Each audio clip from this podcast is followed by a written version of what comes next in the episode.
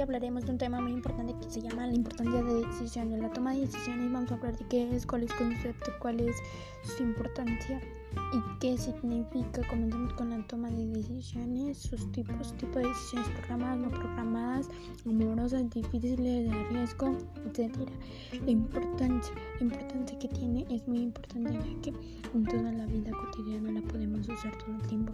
Entonces, ¿Qué es la toma de decisiones? La toma decisiones correctamente, depende de la situación que la marite.